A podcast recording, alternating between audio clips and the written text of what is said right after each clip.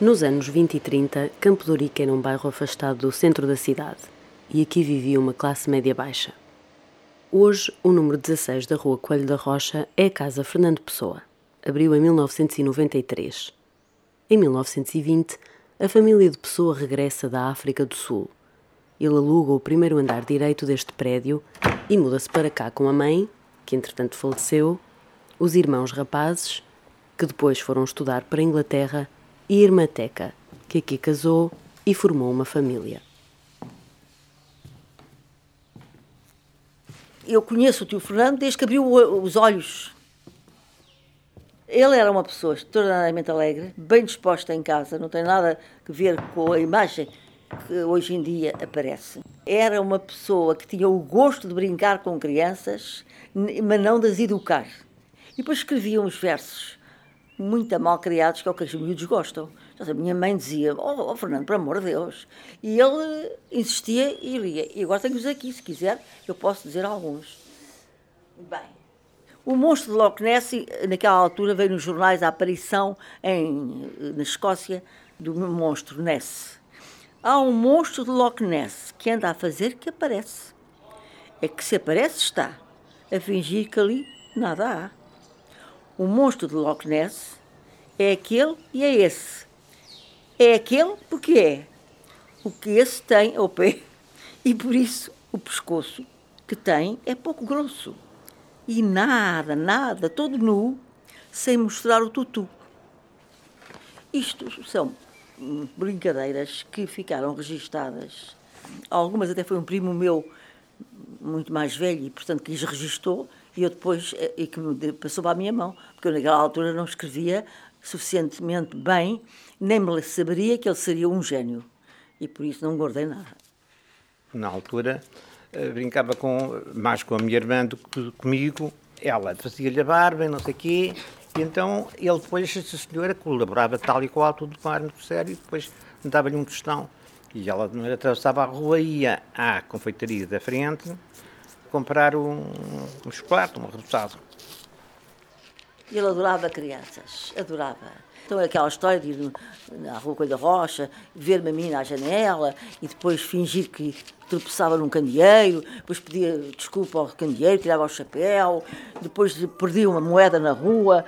Naquela altura havia miúdos na rua, eh, os marçanos das mercearias, que hoje em dia não existem, que eram os empregados, novinhos, crianças quase, que trabalhavam nas mercearias, vinham à volta à procura da moeda, estava tudo ali à volta dele, aquilo tudo, e eu ria, ria na janela lá do primeiro andar, porque achava, já sabia que ele estava a fazer uma, uma fita. Depois chegava ao, a um candeeiro elétrico e punha-se em, em posição de ibis. E depois, quando chegava a casa, fingia que ia para a escada abaixo. Subia três degraus e fingia que fazia muito barulho com os pés. Minha mãe dizia assim: Ó oh, Fernando, onde pensar que tu és louco? Ah, é, é isso mesmo que eu quero que o julguem. A minha mãe era mais nova, mas fazia um bocadinho o papel de mãe dele. A mãe achava que o, que, que o, irmão eh, ficava ali recolhido com, com, as coisas a escrever, a escrever, e era pouco prático. E depois preocupava-se que achava que o irmão comia mal, chegava tarde, não aparecia, muitas vezes não almoçava, bebia só um café e coisas desse género. Mas era muito certinho a vir. Até vinha almoçar, veja lá, com o escritório. E ao jantar dava-me presentes quase todas as semanas. Eu tive tantos presentes dele como eu nunca vi. Hoje em dia é que, é que percebo o que era. Nós tínhamos guardanapos, não é, na mesa, e eu chegava à casa de jantar e via que o meu guardanapo estava gordo. Tinha uma coisa lá de baixo. Eu lembro de algumas coisas. Uma coisa era um que eu adorei, era um carrinho de bonecas branco, com uma capota encarnada, com um bebezinho lá a dormir dentro, tapadinho com uma coisa qualquer. Bem, eu era muito assim, explosiva, ficava doida, ia ao pé dele, abraçava, dava-lhe beijinhos, né? ficava muito contente porque era um presente. A parte séria do Fernando Pessoa é a parte da escrita, da imaginação. Eu sei que o meu pai tinha uma grande admiração por ele, reconhecia-o como um homem inteligentíssimo, ajudou até em certas eh, iniciativas que o Fernando tentou fazer. A minha mãe dizia muitas vezes que pena, Fernando, não seres conhecido, quando ele acabava de ler um poema depois do jantar.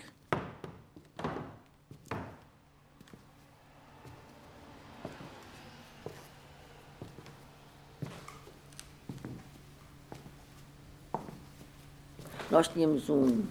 Agora a casa não é assim, não? É? Tínhamos um corredor a L Entrava-se, virava-se à direita e depois fazia assim um L. E no outro extremo oposto era uma casa de banho. E eu lembro de o ver naquele corredor, de mãos atrás das costas, que era a posição dele, de camisa branca, sem casaco, com as calças escuras, cinzentas escuras, e a passear aquele corredor indefinidamente, de um lado para o outro, de um lado para o outro, que devia estar pensando, lucubrando. E eu tinha a sensação que não podia interromper, era uma coisa estranha. Fiquei toda a vida com essa sensação.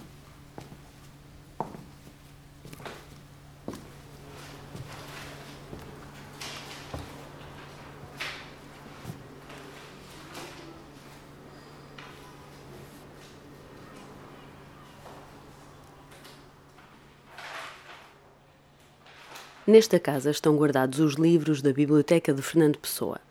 É uma biblioteca que mostra um homem interessado pelos temas todos. Lia tudo, assim, praticamente lia tudo. Isto parece uma simplificar, mas na verdade não, não é assim.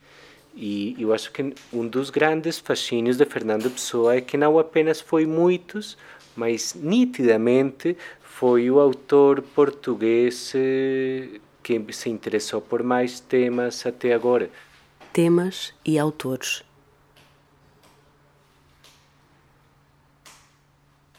Mas onde não há diversidade em questões de género. A maior parte dos livros que estão na biblioteca foram escritos por homens, o que aliás estava em concordância com a época. Ele achava que a plebe, tal como as crianças ou as mulheres, eu punha tudo no mesmo, no mesmo nível, não tinham direito a, às liberdades, aos direitos, não tinham direito à, à, à liberdade de expressão como deveriam ter para ele os, os intelectuais masculinos, não é? Porque ele também achava que intelectual só podia ser masculino. Uma mulher intelectual para ele era um caso raro, ele concordava que, que existiam esses casos, mas que não eram incaracterísticos e que e em vários escritos defendeu também que isso era uma, uma espécie de inversão sexual, ou seja, eram mulheres masculinizadas. Os livros da biblioteca são apenas uma parte dos livros que Pessoa leu. Estão quase todos em inglês. Pessoa frequentava muito a livraria inglesa e mandava vir livros pelo correio. E através do que Pessoa escreveu nos livros que lia e dos sublinhados, podemos descobrir dados novos sobre a obra dele.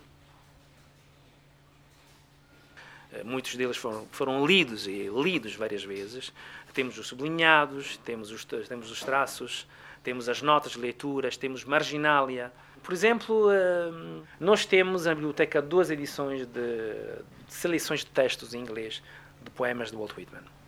Um, uma destas edições temos uma, uma passagem em que Walt Whitman está a explicar quem, quem é ele.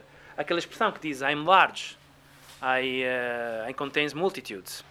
E esta expressão acaba por ser, acaba por despertar um interesse a Fernando Pessoa, uh, porque ele escreve uma nota a lápis e escreve em inglês uh, Explication for Cairo Portanto, os próprios livros eh, são pequenas caixas, não é? E quando nós estivemos lá, descobrimos outras caixas dentro de outras caixas. Portanto, é uma espécie de, mais uma vez, de jogo pessoano, não é? Nós não sabíamos aquilo que, que, que íamos descobrir, descobrimos coisas inesperadas, mais uma vez com a sensação que Fernando Pessoa estava por trás disso tudo.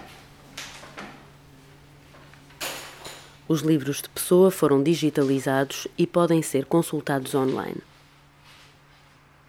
Muitos desses livros são de cariz esotérico. O esoterismo é o tema do episódio seguinte, que pode ouvir durante o percurso até ao Cemitério dos Prazeres.